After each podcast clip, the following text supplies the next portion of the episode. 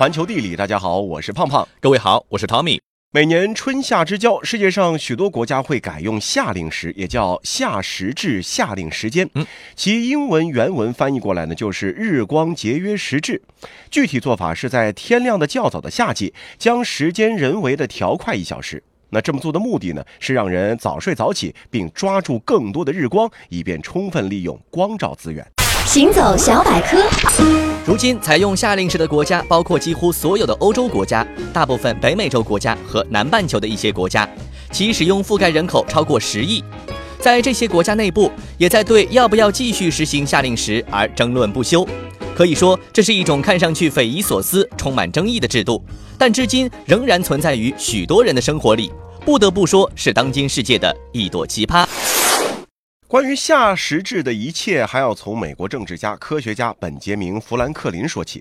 曾于18世纪晚期在法国首都巴黎住过一段时间的富兰克林，可谓是夏令时的始作俑者。正是他率先提出了让起床时间更接近日出的观念，以便更好地利用阳光。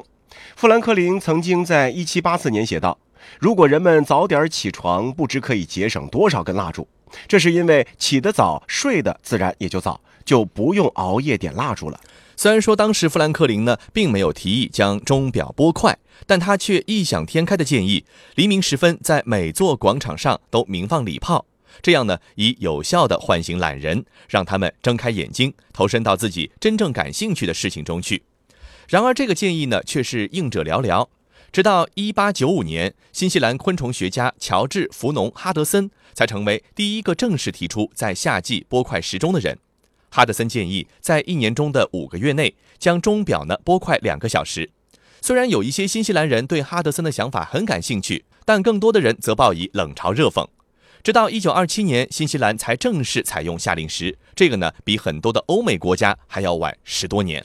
相比于在新西兰国内碰了一鼻子灰的哈德森，直接导致今天使用夏令时的人是一位名字叫做威廉·威利特的英国建筑商。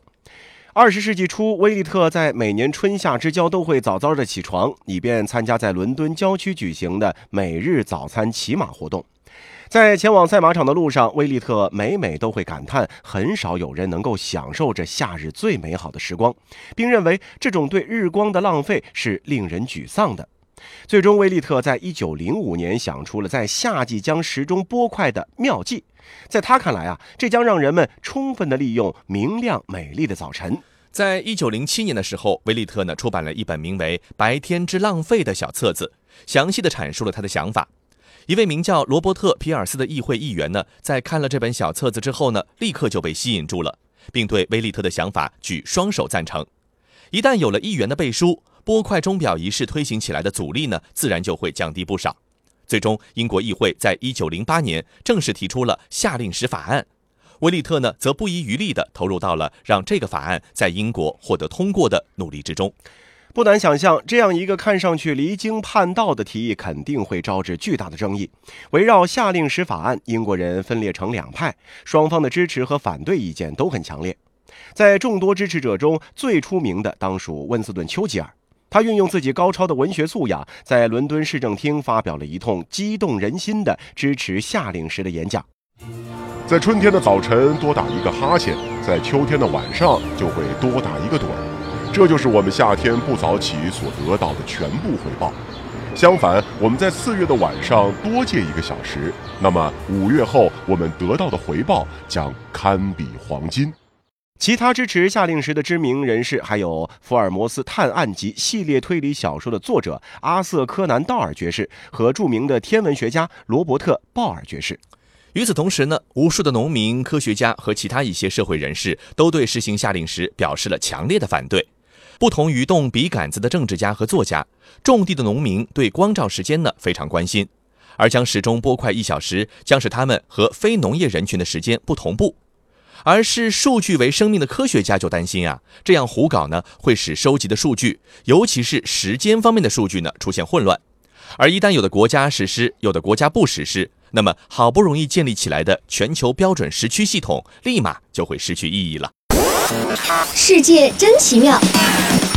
威利特于一九一五年去世，他最终也未能在生前看到其想法变成现实。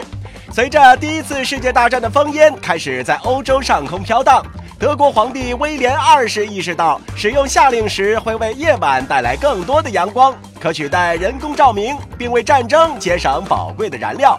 因此，他成了敌国英国这一想法的忠实拥趸，并于1916年正式宣布采用夏令时。德国也由此成为了世界上第一个采用夏令时的国家。德国这样做了，对手英国自然也不敢怠慢。于是，鏖战中的英国和其他欧洲国家也纷纷采用了夏令时。美国参战之后，也于1918年3月31号开始采用夏令时。第一次世界大战结束之后，英国人将战时推行的夏令时呢延续了下去。不过，考虑到夏令时是战时紧急措施之一，因此许多国家在战争一结束就停止使用了。美国总统伍德罗·威尔逊和大城市里的知识分子们虽然是夏令时狂热的粉丝，但却被广大农村虔诚的基督徒农民所打败。他们希望废除夏令时，让美国回归上天赐予的时间。不过，在两次世界大战之间的日子，美国部分地区呢仍然在使用夏令时，世界上一些国家和地区也是如此。随着第二次世界大战的爆发，同盟国和轴心国都迅速恢复了使用夏令时，意在为战争节省宝贵的能源。英国人甚至将夏令时延长到了全年。后来啊，更是在夏季开始实行双料夏令时，也就是将钟表给拨快两个小时。在珍珠港遭日军偷袭四十天后，富兰克林·罗斯福总统也宣布，在美国实施同英国一样的全年夏令时。当二战的烽烟最终散去的时候，一些参战国放弃了他们战时实行的夏令时，其他一些国家呢，则将其延续到了战后年代。英国将夏令时恢复到了战前的政策，战后的美国呢，则是另一番景象。国家层面上废弃夏令时，但是各地有自主权选择是否实行夏令时，这个呢，居然引发了广泛的混乱。世界真奇妙。在爱荷华州，一年中就使用了二十三种不同的夏令时开始和结束日期。更有甚者，在西弗吉尼亚州一条长途客运路线上，乘客们在短短六十公里的旅途期间，不得不七次调整手表。无数诸如此类的情况，产生了数百万美元的额外成本，特别是交通运输和通信方面。最终，在一九六六年，美国颁布了一项法律。要求，如果使用夏令时，那么必须在全州范围内统一实行，而且使用夏令时的州必须采用相同的开始和结束日期。从1968年到1971年，英国人试验性的恢复到了全年夏令时，并称之为英国标准时间。哼，这三年的倒行逆施啊，引发了无数人的怨声载道，尤其是英国北方各郡的居民，因为他们非常不喜欢一大早就摸着黑去上班。而且，他们对在黑暗中送孩子上学可能带来的风险也是忧虑重重。农民、建筑工人、林业工人和其他工作者也都对这种做法呢是深恶痛绝，因为他们根本无法在黑暗的早晨正常开展工作。最终，在反对者的强烈呼吁下，英国结束了实行了三年的所谓“英国标准时间”。一九九六年，欧洲多国在饱受多年夏令时政策不统一的痛苦之后，包括英国在内的欧盟是正式决定，从每年三月的最后一个星期日到十月的最后一个星期日为采用夏令时的时段。无独有偶，作为二零零五年新颁布的能源政策法案的一部分，从二零零七年开始，美国也将夏令时期限延长了大约一个月。从那时起，美国便在欧洲之前两三个星期进入夏令时，并且要晚一个星期才结束。行走小百科，值得一提的是，我们国家也实行过夏令时。一九八六年四月，在全国范围内实行夏令时的通知正式发布。具体做法是，每年从四月中旬第一个星期日的凌晨两点整，将时钟拨快一小时，夏令时开始。到九月中旬第一个星期日的凌晨两点钟，再将时钟拨回一小时，夏令时结束。不过，夏令时在我国只实行了六个年头，从一九九二年开始，我国停止实行夏令时。实行夏令时究竟是好是坏？对于这个问题，恐怕会众说纷纭。不过，一些西方国家的研究表明，实行夏令时还是有一些好处的，比如说减少了车祸的发生，减少了能源消耗，减少了抢劫等户外犯罪的数量。通过让人们更多的待在户外，而提升了公共健康水平，等等等等。也正是因为看到了这些好处，最近啊，欧洲和美国的一些人提出了全年延长夏令时的建议。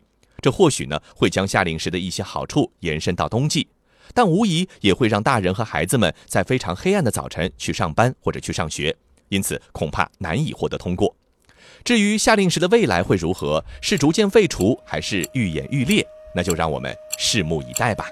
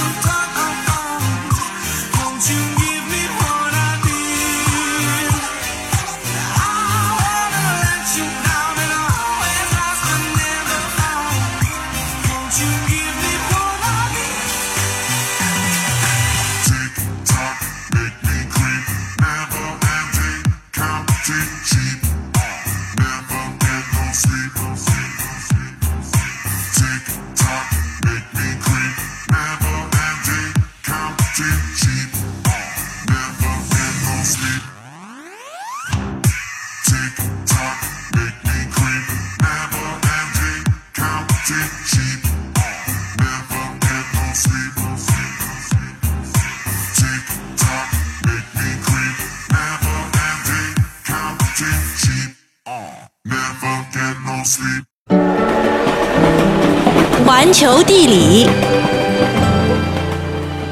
欢迎回到环球地理，大家好，我是胖胖。各位好，我是 Tommy。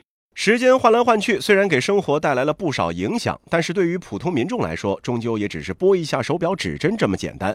然而，一个国家要进行首都的更换，那可真是浩大的工程。二战之后，随着世界经济增长和城市化进程加快，许多国家的大城市都出现了诸多的城市病，让当地民众苦不堪言。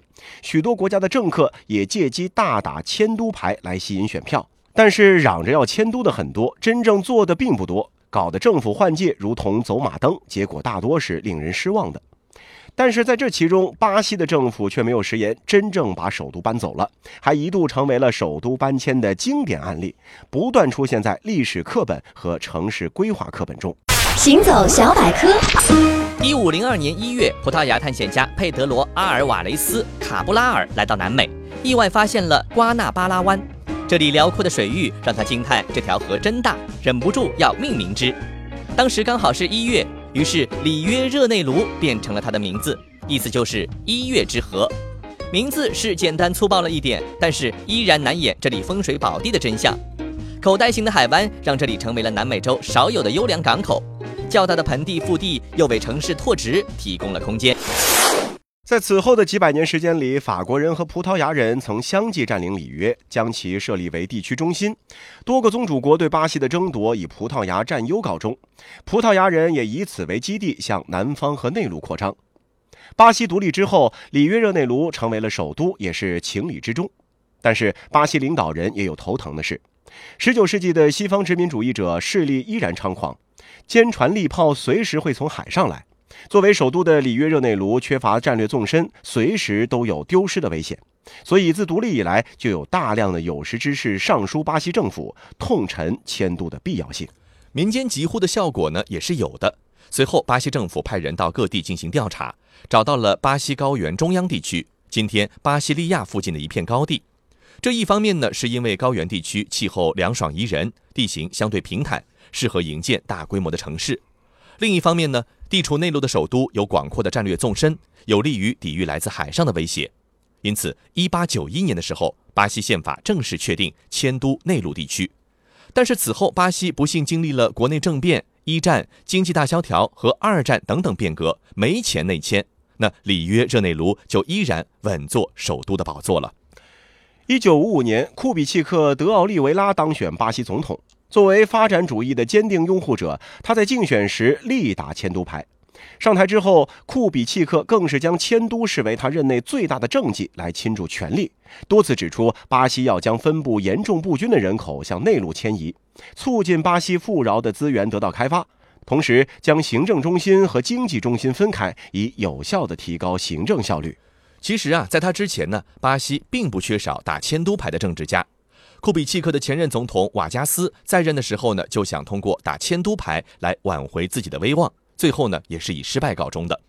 过去的百余年时间里，迁都呢也无数次的被议论，甚至还写入了宪法，但是却从未兑现。那民众的心早就凉凉了。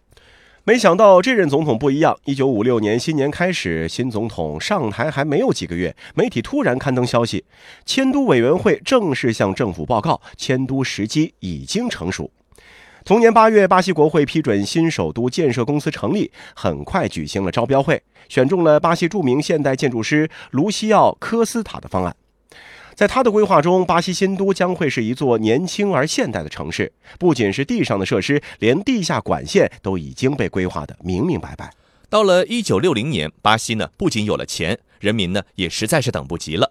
当时，巴西人口集中到从北部亚马逊河口的贝伦到南部的阿雷格利港的狭窄的沿海地区，圣保罗、里约热内卢和贝洛奥里藏特已经是不堪重负，贫民窟横行，治安环境差，交通拥挤，人民也是怨声载道。相比之下，辽阔的内陆人口少得可怜，占领土百分之六十五的内陆仅仅生活了不到百分之八的人口，而且还集中在极少部分的居民点，发展前景堪忧。巴西人清楚，内陆地下埋藏着丰富的铁矿、铝矿和铀矿等资源，但糟糕的基础建设让这些宝藏被白白浪费了，让人好不着急。这时候的巴西已经不比当初，独立多年，战乱也过去了多年，社会环境和经济进展已经相对稳定，可以考虑在内陆地区建设一座中心城市了。轰轰烈烈的巴西迁都大业如箭在弦。全国上下一片支持，建设工程呢就摧枯拉朽般的展开了。经过四十一个月，也就是仅仅三年多的建设，新首都就落成了。一九六零年四月二十一日，巴西正式举行了迁都大典。库比契克总统在讲话的时候热泪盈眶，他按耐不住自己内心激动的心情，向世界宣布，未来人民将迎来一个崭新的巴西。世界真奇妙。新首都宛如一架飞机，前舱是政府各部门，后舱是文教区和体育城。飞机尾部则是铁路网路，两侧机翼则是居民区，整个城市严整有序。从此，一座现代化的城市在巴西中部拔地而起。封闭荒芜的广大内陆领土，因为巴西利亚这一交通枢纽的存在而变得通达。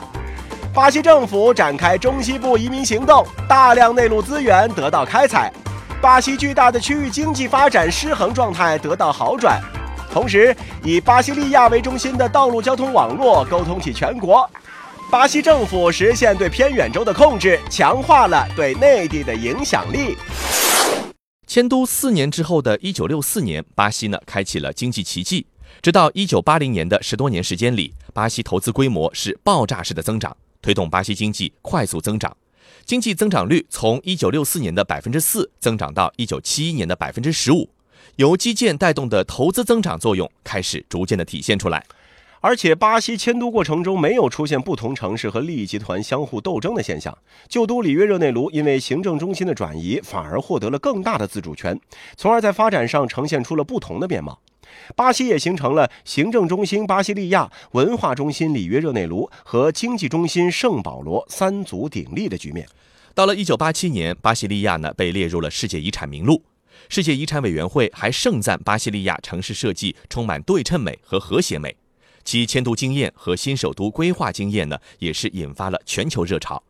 许多人都鼓吹未来的人类城市就是像巴西利亚那样的城市，由多个清晰边界的功能区组成的有秩序的城市。这样的城市将彰显未来人类社会的理性美。但是到了二十世纪末，城市规划的理念开始发生变化。随着巴西利亚人口达到两百多万，这座自诩现代而又充满理性的城市暴露越来越多的问题。刚才说到，巴西利亚被严格划分成了一个一个的功能区，城市里面吃喝、购物、娱乐的区域跟居住区严格分开，这让人联想到了上千年前的古代东方的方式制度。城市居住区域内部也被分割成了排列整齐的街区，连居民楼长得都差不多。市民逛街回家都可能走错小区，而城市街道的功能被严格定义为城市输送的管道，公路沿线很少有餐馆、商店，这无疑造成了生活的不便。嗯城市行政区等核心区域呢，还一度禁止新建居民小区。当原有居民区建满之后，新的居民区只能建在卫星城。不仅是为了分流人口，还为了避免将新增的居民楼建入城市中心区，影响市容。但这导致室内住宅紧俏，在此后形成了一个类同心圆的居民住房等级圈。中上阶层的居民有钱买市区的房子，低收入的居民就只能去住卫星城，每天长途跋涉往返巴西利亚市区上下班。而城市最中心的湖畔，除了政府部门之外，还有一片漂亮的湖畔别墅区，那里是专供各部门部长和议长等高级官员居住的。作为严格划分功能区的代价，居民区内也没有公园和广场等设施。室内辽阔的公园远离居民区，平时已经被通勤和上班折磨的人们根本也不想去玩。连巴西的媒体都开始评价，巴西利亚有宏伟的建筑、整洁的市容、规整的城市布局，但并不是一个舒适的城市。巴西利亚带来的黄金十年在一九八零年以后结束，从此一直到跨入二十一世纪后的今天，巴西结束高经济增长，再次陷入经济动荡。巴西经济都在高增长在衰退，衰退之后又高增长的这样的一个怪圈中打转。近几年，巴西政局不稳定和政府腐败问题恶化着巴西经济，首都巴西利亚的发展也受到了影响。不少失业买不起房的居民开始在巴西利亚城市边缘非法占有土地，搭建简易住房。南美特有的那种贫民窟又来了。原本为了保护城市市容而下的禁令，起到了反效果。这座被寄托展现巴西未来的城市，终究呢逃不过巴西其他大城市富人区和贫民区并存的局面。而且跟市内那些冰冷严肃的道路和楼房比起来，无序凌乱的贫民区反倒更显得有生活气息。很多背包客去巴西利亚游览，白天在城区走访，晚上却更愿意回到城郊去体验生活。不可否认，游客永远是最聪明的。做足了功课的他们，早就学会了用脚投票。极致理性的城市规划未必适合人类。每当你看到卫星图上令人极度舒适的城市，就一定要小心了。这座城市八成不是一座让你住起来也舒适的城市。毕竟，让人类保持理性太难了。Put your flag up in the sky. And